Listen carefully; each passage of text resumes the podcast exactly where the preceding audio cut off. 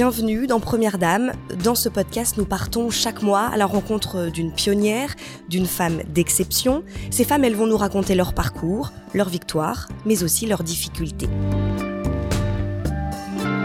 Dans cet épisode 1, nous allons parler banquise, températures extrêmes et ours polaires, car oui, mon invité en a vu de ses propres yeux. Bonjour Madeleine Griselin. Bonjour. Vous avez 67 ans, vous êtes géographe, directrice de recherche. Vous habitez un petit village de Bourgogne à une quarantaine de minutes de Besançon, mais c'est à Paris que l'on se rencontre puisque vous êtes l'une des invitées de l'Arctic Week. Vous êtes venue y parler de votre expérience incroyable, c'était en 1986 et vous êtes alors à la tête de la première expédition polaire féminine. Je serre les poings sur mes bâtons de ski. Il me semble être au bord du plongeoir de 10 mètres à la piscine. On a toujours une hésitation avant de basculer dans le vide. Le vide, c'est cette banquise sur laquelle nous allons marcher trois mois durant en direction du pôle. Quel âge aviez-vous lorsque cette idée a commencé à germer dans votre esprit? J'avais 33 ans, l'âge où le Christ marchait sur le, l'eau du, du lac de Tibériade, et moi je partais marcher sur la banquise, avec un peu moins d'aide céleste. Que faisiez-vous à l'époque? Alors à l'époque, quand l'idée m'est venue, euh, je venais de soutenir ma thèse que j'avais déjà faite dans les régions polaires, mais sur la terre ferme. J'étudiais un glacier. Alors tout de suite, glacier, c'est neige qui se transforme en glace. Banquise, c'est eau de mer qui se transforme en glace. Le glacier, c'est pas salé. La banquise, c'est salé. Donc j'étais au Canada dans un laboratoire qui s'occupait de banquise et j'ai eu l'occasion d'aller dans une grosse expédition avec des brises-glaces sur la banquise banquise, c'est-à-dire celles qui ne font pas d'une année à l'autre. Et là, je me suis rendu compte que euh, on la on la connaissait pas du tout. En fait, à l'époque, quand même, pour vous donner une idée, il y avait eu moins de gens sur la banquise que dans l'espace. Ça donne tout de suite une idée de l'inconnu que c'était. Cette banquise-là, les, les Inuits, donc les, les autochtones, euh, ne, ne la pratiquent pas. Eux, ils pratiquent la banquise annuelles, celles qui, qui font tous les ans. C'est là, c'est leur territoire de chasse. Celles-là, ils y vont pas. Ils trouvent qu'on est fou d'ailleurs. Parce que c'est un milieu trop extrême. Oui, c'est un milieu extrême. Puis il y a pas de vie. Euh, à partir du moment où il y a une épaisseur de glace, il n'y a pas de vie en dessous parce que c'est trop noir. Donc s'il n'y a pas de vie en dessous, il n'y a pas de phoques. Chaque fois qu'on a vu l'eau ouverte, on n'a jamais vu d'animaux. Hein. Donc euh, c'est pour ça, c'est un, un no man's land euh, euh fou. Donc l'envie d'étudier la banquise, et puis déjà, j'imagine un caractère bien trempé de d'être prête à relever ce, ce défi. Oui. L'attrait pour la banquise, cinq ans. J'avais cinq ans. Ma mère, jardinière d'enfants, nous a lu à Poutsiak le livre de Paul-Émile Victor pour les enfants. Tous les autres s'en sont bien remis, sauf moi. Euh, et moi, à partir de là, j'ai dit que j'irais euh, sur la banquise et, et, et j'ai orienté, j'ai toujours lu tout, tout, tout ce qui pouvait être écrit, regardé des films. Enfin, j'avais un attrait vraiment pour euh, les régions polaires, plus le fait que j'étais née euh, dans la Sibérie-Lorraine, donc un petit coin de Lorraine très froid. Euh, donc la neige tous les ans, le traîneau, c'était mon élément. La passion, on a bien compris, mais en tant que femme, c'était une autre paire de manches de Alors, pouvoir réussir à accomplir ça. Plusieurs autres paires de manches, hein, parce que c'était quand même. Euh, j'ai passé le bac en 69. J'ai voulu rentrer à l'école de géologie fermée pour les femmes. Bon, là, je, je reconnais que je peut-être j'aurais pu me battre aussi pour cette école de géologie. Je l'ai pas fait. Donc, je suis allée voir Paul-Émile Victor, à l'époque donc le, le, le patron des, et le créateur des expéditions polaires françaises, mon héros, dont j'avais lu tous les livres et vu toutes les conférences. Et évidemment, je pensais qu'il allait m'emmener tout de suite dans son équipe. Et il m'a, ça a été clair, il m'a dit, il y aura jamais de femmes dans les expéditions polaires. Et je dis et je répète, euh, formidable coup de pied aux fesses, parce que soit on abandonne, soit on se dit, oh ben non, alors là, je, je vais me battre. Et c'est ce que j'ai fait toute ma vie. Lima Hôtel 3 kg Alpha à Lima Hôtel 3 Lima Alpha. M'entendez-vous? Lima Hôtel 3, Lima Alpha. On ne vous entend pas. Il me semble que je t'entends à peine, Madeleine.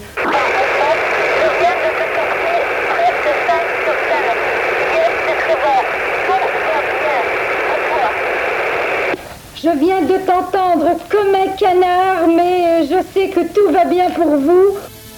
Qu'est-ce que vous vouliez étudier au pôle Nord? La banquise, c'est un, gros puzzle de, de glace qui qui bouge à cause de la rotation de la Terre. Elle est enfermée, elle bouge comme un, cercle autour du Canada, Canada-Sibérie, et ça revient vers le Canada. Mais du côté européen, c'est ouvert entre le Groenland et la Norvège, et donc la glace s'écoule c'est la dérive transpolaire et on le sait parce que depuis longtemps, puisqu'un bateau avait coulé en Sibérie, on l'a retrouvé au sud du Groenland. Et donc il y a cette dérive qui a été aussi étudiée par euh, Fridtjof Nansen qui s'est fait prendre dans les glaces.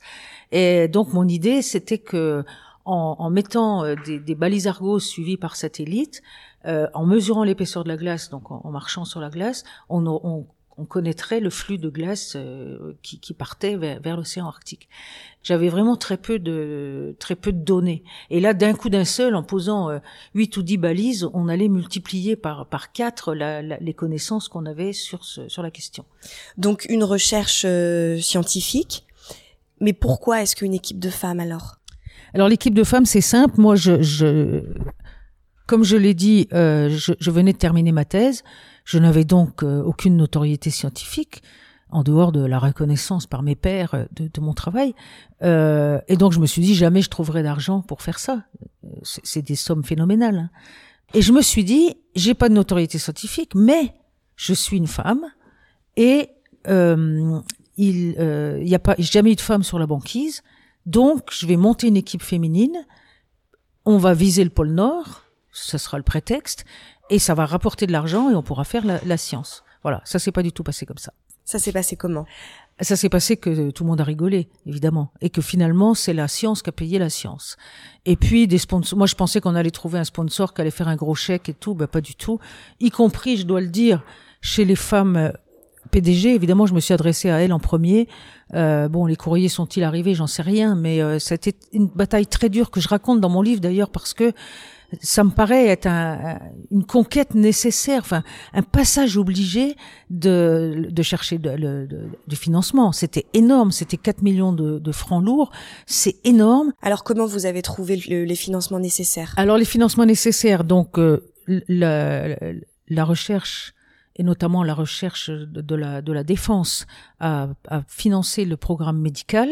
Donc le gouvernement? Ou le gouvernement. J'ai eu un gros support du gouvernement français, euh, plusieurs euh, ministères, les femmes, l'environnement, euh, la santé, enfin beaucoup de, de ministères. Sauf que je suis partie en février 86 et je suis revenue en mai 86 et entre-temps, euh, c'était la première cohabitation. On était passé d'un gouvernement socialiste à un gouvernement euh, avec, euh, je sais plus qui était, c'est Chirac, je crois, et donc un gouvernement de droite en tout cas. Et tout ce qui n'avait pas été versé ne l'a pas été. Et, même avec les engagements des ministres, etc., tout ce qui n'était pas à la banque avant n'est jamais arrivé. Mais vous aviez, j'imagine, signé des choses? Oui, mais on n'existe plus. Euh, Bon, on n'existe plus. Les cheveux blancs je les ai pas eus sur la banquise, je les ai eus par rapport à mon banquier. un dernier petit tour dehors et mon coup de cœur pour l'Arctique me reprend. Pas un bruit à l'exception du vent. Une nuit d'un noir d'encre déchirée par la pleine lune et une aurore boréale. Seul au monde, seul au spectacle fascinant de la nuit polaire. Sûr, la salle n'est pas tellement chauffée, mais c'est si beau le ministère de la Défense voulait voir comment des femmes allaient réagir dans ce milieu-là, c'est ça? Alors, le ministère de la Défense, depuis longtemps, euh, suivait les hommes en Antarctique. Donc depuis 25 ans au moins, il suivait les hommes en Antarctique. Et je crois que ce qui intéressait euh, le ministère de la Défense, c'était l'isolement et le comportement des femmes. En tout cas, c'était la première fois qu'ils allaient suivre des femmes dans, dans, dans ces conditions. Et là, j'ai une petite anecdote rigolote à vous raconter. C'est que donc, on s'est retrouvé euh, avec à la, tête du programme médical un médecin qui était le médecin des expéditions polaires françaises, qui, était donc le premier à avoir dit il y aura jamais de femmes dans les expéditions.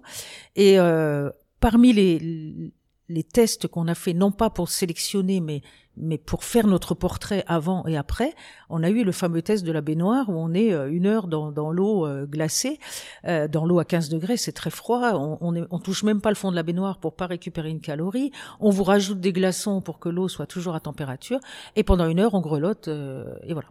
Et les, le médecin nous avait dit que les hommes qui faisaient ce test-là appelaient leur mère, et enfin pleuraient et tout. Et moi j'avais dit à mes équipières, on se mord la langue s'il faut, mais on rentre comme si c'était chaud. Et alors là, ils ont déjà été complètement écœurés parce que euh, on a montré notre gros mental. Hein, c'est vrai que c'est la force des femmes, et on est rentré dedans comme si c'était chaud, sauf que c'était pas chaud.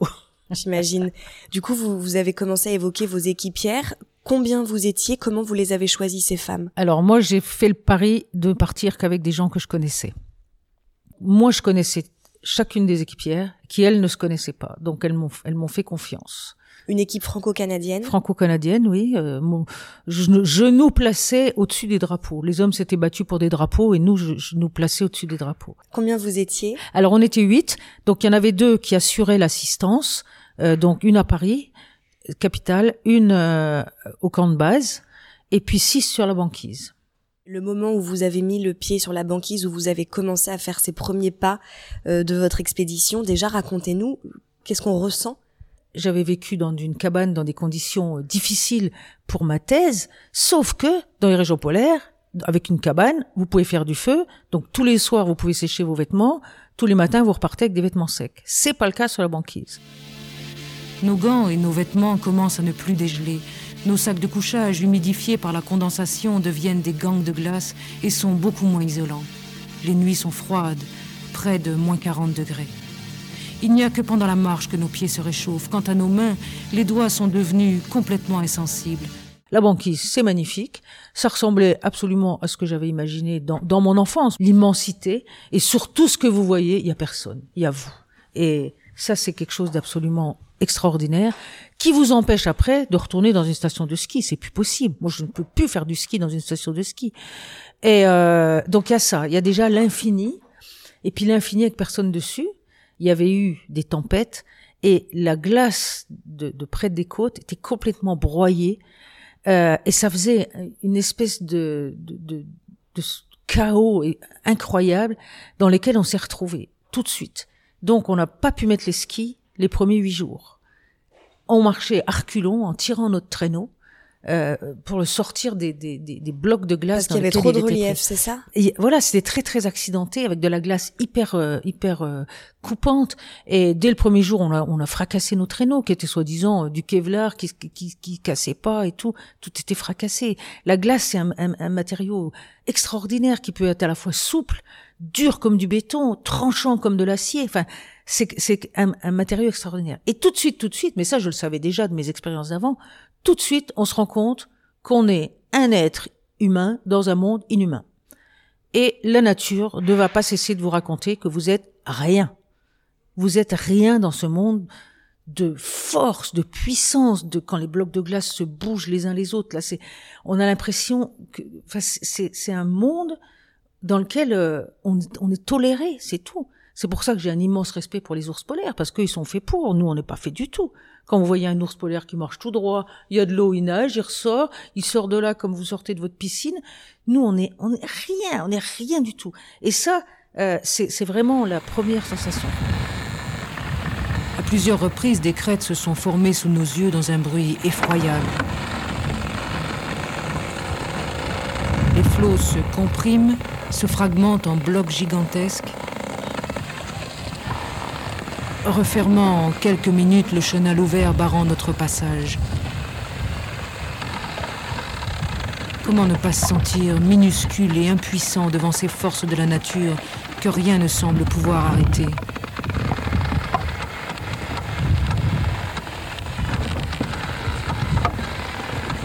Tout de suite, ce qui s'est passé, c'est que je me suis dit, mais qu'est-ce que j'ai fait?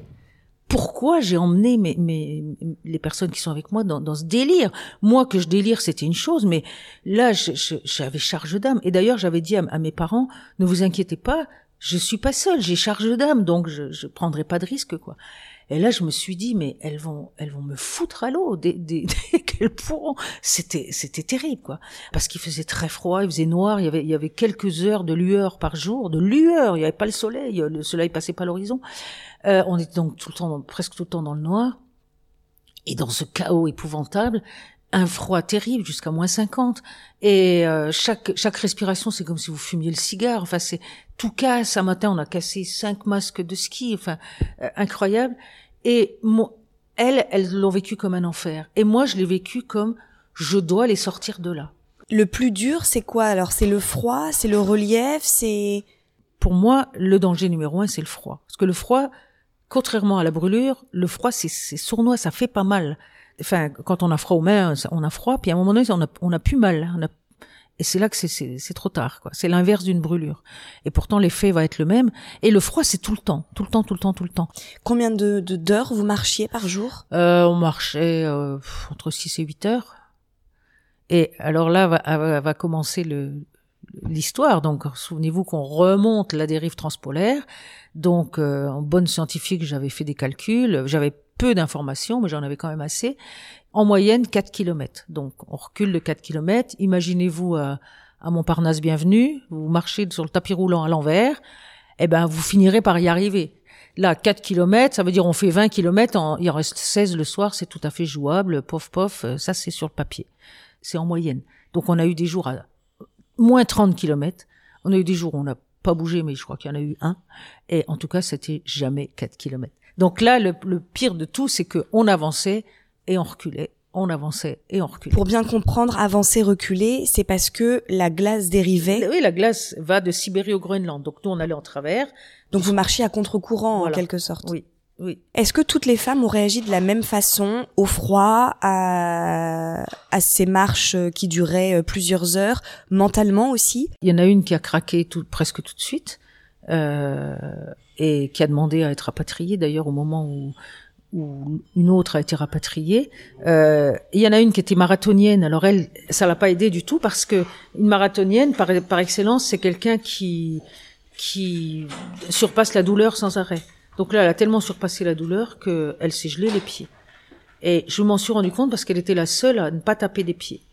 Euh, nous, on tapait des pieds en permanence quand on était pour pas essayer en de se train réchauffer. De marcher, on, on, tapait des pieds pour se réchauffer. Et à un, à un moment donné, j'ai vu qu'elle tapait plus des pieds. J'ai demandé à voir ses pieds, ils étaient bleus comme mon jean, euh, et c'était cuit, quoi. Donc si j'ai bien suivi, vous étiez six sur la glace le premier jour, et finalement vous avez continué à quatre. Quand j'ai découvert que Mary avait, avait les pieds gelés, j'ai appelé l'avion, donc on avait un avion de, de, de ravitaillement qui, qui, venait nous, nous apporter le ravitaillement. Euh, j'ai appelé l'avion et, et, et j'ai demandé la météo. Replacez-vous dans l'époque, on n'avait pas de téléphone, on n'avait pas de GPS, on n'avait pas, on n'avait pas, on était localisé par une balise qui envoyait les infos à Toulouse, Toulouse envoyait les infos à, la Norvège, enfin c'était, c'était incroyable. En tout cas, on savait rien nous de la météo à part euh, le doigt pour euh, voir d'où venait le vent. On savait pas des prévisions. Donc je demande, en même temps que je dis, il faut rapatrier Mary, elle a les je demande euh, les infos sur la sur le, le temps, et là on m'annonce une tempête de force 7 de direction nord-est, c'est-à-dire droit vers le, le large. On n'était pas loin du large là, hein. et la glace était toute cassée. Et, euh, et j'ai dit mais ça, ça veut dire qu'on va, on, on, passera pas. Une tempête encore de de de, de, l'est, on, on va pas passer. Il faut rapatrier tout le monde. Et c'est des décisions terribles à, à, à, dire quand vous avez lutté 18 mois pour trouver de l'argent et pour monter un projet, que il faut rapatrier tout le monde. Et là, je, je, je me vois encore euh, prendre cette décision et puis après, l'avion est venu, a, a, a, pris tout le monde. On a décollé, parce qu'on voit rien quand on est sur la banquise. Comme il y a des crêtes de glace, on, on voit pas très loin. On voit si on monte sur une glace, mais, sur une crête, mais on voit jusqu'à la crête suivante. Et là, en, avion, dès qu'on a décollé, oh, j'ai vu le, la banquise, c'était une catastrophe, c'est tout cassé de partout. Donc on aurait pu se retrouver à dériver sur un bout de glace direction le Groenland, quoi. Et donc c'est des décisions terribles à prendre. Je l'ai prise. On est rentré. Euh, on a bon, euh, les deux sont allés à l'hôpital puisque Mary avait les pieds gelés et, et, Mireille, celle qui craquait psychologiquement, elle a eu aussi un pied gelé. Euh, donc les deux étaient à l'hôpital. Nous, on, on, on, on, a on est revenu au camp de base. On, on a dit faut qu'on faut qu'on allège un certain nombre de choses. Donc on a fait quelques bricolages pendant deux trois jours et on Ça, a voulu c'était repartir. combien de temps après le C'était huit jours après. Alors après, on, on, a, on, a, dit on prend deux trois jours pour remettre en, en état, faire qu'on part plus qu'à quatre au lieu de six, donc fallait tout réorganiser Mm. les traîneaux, et euh, il a fallu qu'on ait du beau temps pour repartir et repartir au-delà de la glace cassée. Eh ben, ça nous a pris trois semaines, trois semaines pour avoir deux heures de beau temps, Une ouverture. oui, euh, une fenêtre, deux heures pour, pour qu'ils puissent nous poser sur la glace. Après tant de malchance pendant ces trois semaines d'attente, il nous semble incroyable de nous retrouver sur la glace, en plein soleil, à décharger et boucler les traîneaux. Il fait jour désormais 24 heures sur 24. Pendant notre période d'attente, l'Arctique a basculé de la nuit permanente au jour presque continu. Après trois jours de soleil, le mauvais temps arrive. Température moins 25 degrés, vent et ciel couvert qui ne tardent pas à virer au brouillard intense qu'en Arctique on appelle white-out ou temps blanc. Impression désagréable d'être aveugle et de marcher dans le coton. Ce n'est qu'en posant le ski au sol qu'on prend conscience du relief. Pleines de courage, nos batteries remontées à bloc par le ravitaillement, nous rechaussons nos skis tôt le lendemain matin pour faire une grosse journée et rattraper un peu le repos de la veille. À 14 heures, nous sommes arrêtés par un chenal ouvert. Rien à faire. La tendance est à l'écartement des bords. Il faut monter la tente et attendre que ça regèle ou que le chenal se resserre. Pendant notre sommeil, la tente flotte comme un drapeau. Au matin, je sors pour faire les mesures météo. Désastreux. Moins 35 degrés, vent plein nord de 60 km heure, white-out et blizzard. Impossible de marcher. Il faut prendre son mal en patience et dormir puisqu'il n'y a rien d'autre à faire. Heureusement que le ravitaillement date de deux jours, les duvets sont encore secs. L'Arctique rend philosophe. Toute la journée, le vent forcit jusqu'à atteindre 110 km/h, 11 degrés Beaufort. L'anémomètre est à toc. Sous d'autres latitudes, on appellerait ça un cyclone. La neige rentre par les moindres interstices. La radio est inutilisable tant il y a d'électricité dans l'air. Nous essayons de dormir dans le bruit infernal, on ne s'entend même plus parler. Le vent forcit encore, rien ne l'arrête sur la banquise, il s'acharne sur la tente.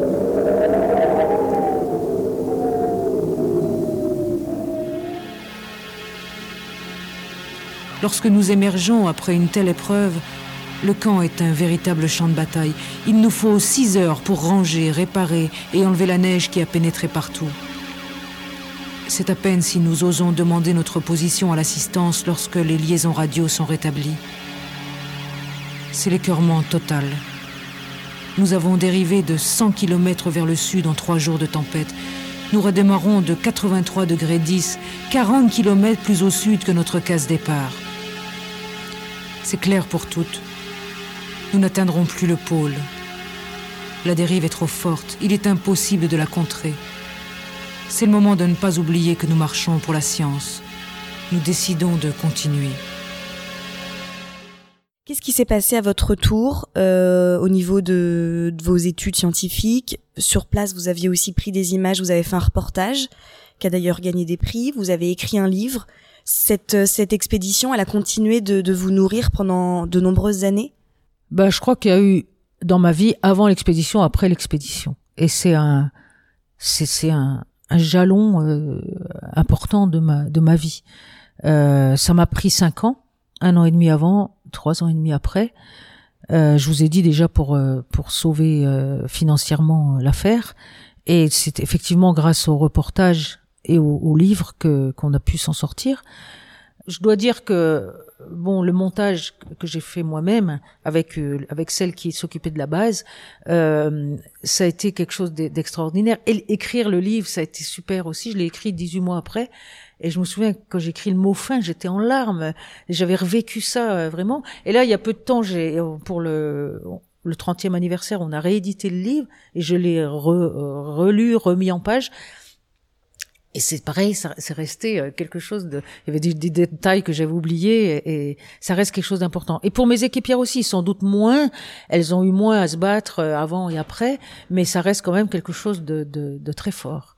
Au-delà de l'aspect une équipe de femmes, vous, vous nous l'avez bien expliqué, vous êtes aussi parti d'abord pour pouvoir étudier la dérive de la banquise. Oui. Euh, Est-ce que vous avez pu obtenir les résultats que vous espériez? Alors on a, oui, on a obtenu des résultats. Euh, c'est sûr que comme je vous l'ai dit, euh, multiplié par euh, par euh, trois ou quatre les, les, les connaissances qu'on avait de la vitesse de la de la dérive, ça a été euh, ça a été euh, quelque chose de formidable. Il y a une thèse qui a été faite à partir de nos résultats. Sur le plan médical, bah, ça a été aussi quelque chose. C'était la première fois quand même, et donc on a pu montrer, démontrer, remontrer à quel point la force des femmes c'était leur mental. ça c'était sur le plan psychologique. Euh, on a montré aussi que ben, on avait peut-être tort de faire du sport dans des salles chaudes, qu'il faudrait mieux en faire dans, des congèles parce que c'est là qu'on perd la, la pas bonne graisse, la graisse marron là qu'on a du mal à, dont on a du mal à se défaire. Euh, là c'est ça qu'on avait perdu. Euh, on a montré aussi que on perd tout de suite les défenses immunitaires. Quand on n'a pas été malade sur la banquise, il n'y a pas de microbes, il n'y a rien, mais nos défenses chutent immédiatement. On était suivis pour ça. Et donc quand on est rentré, alors là on a ramassé absolument tout l'été qui a suivi, on a été malades comme des bêtes.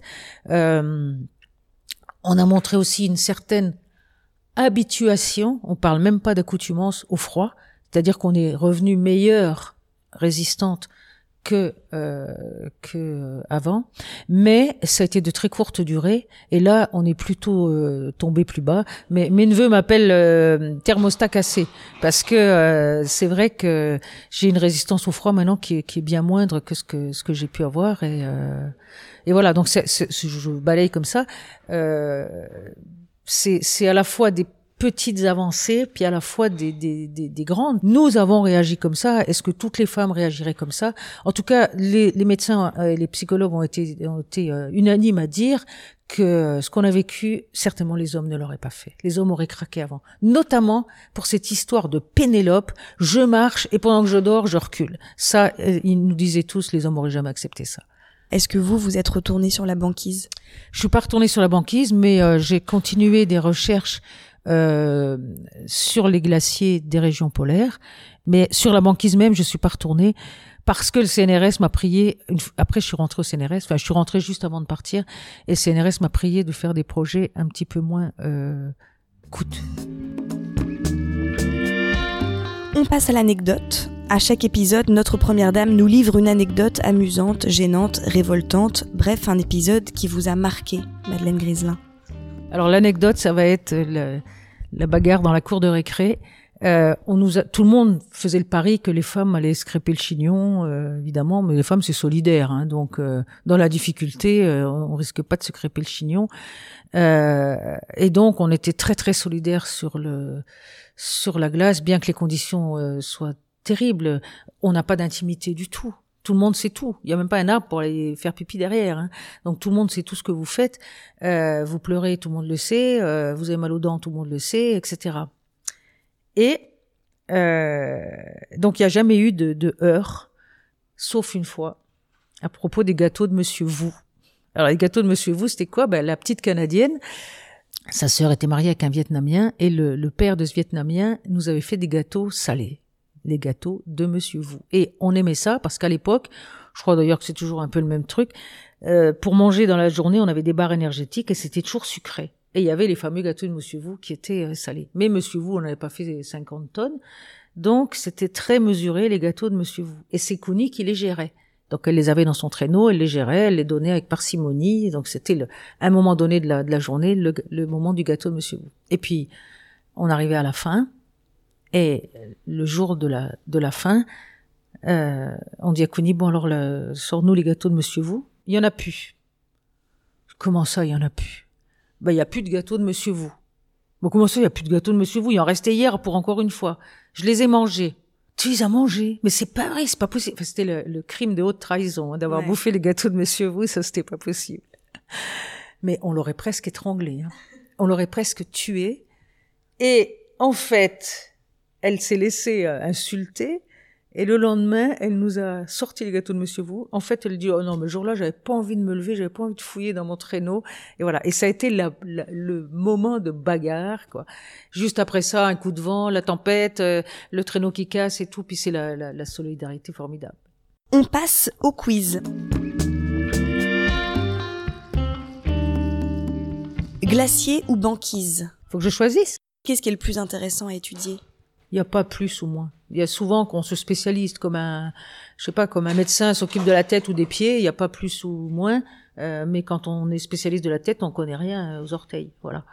Force mentale ou force physique? Oh, force mentale. Ouais, vous avez déjà un petit peu répondu. oui, oui, non, mais euh, alors, c'est là que je dis super les, les, les, expéditions euh, mixtes, parce que moi, après, j'ai fait plus que des, des, des expéditions mixtes. Super, parce que euh, bah, il y a la force de, de euh, musculaire de, de, de, certains qui va qui et l'astuce des autres. Nous, on n'a pas de force, donc on est obligé d'avoir de l'astuce, c'est sûr. Et et puis il y a le l'endurance. Les, les, femmes ont une endurance terrible. Arctique ou antarctique? Ben moi, c'est arctique, mais par parce que par défaut, parce que l'Antarctique était fermé aux femmes. À l'époque, il y avait que les équipes russes qui avaient des, des femmes. Peut-être que s'ils avaient été ouvertes aux, hommes, euh, aux femmes, j'aurais commencé par l'Antarctique. Eh ben merci beaucoup Madeleine Griselin. Si ce premier épisode vous a plu, mettez-lui 5 étoiles sur votre plateforme d'écoute avec un petit commentaire si le cœur vous en dit. Et pour ne rater aucun épisode, n'hésitez pas à vous abonner. Prochain épisode dans un mois. D'ici là, on reste en contact sur Twitter, sur Facebook. Première Dame le podcast. Ciao, ciao.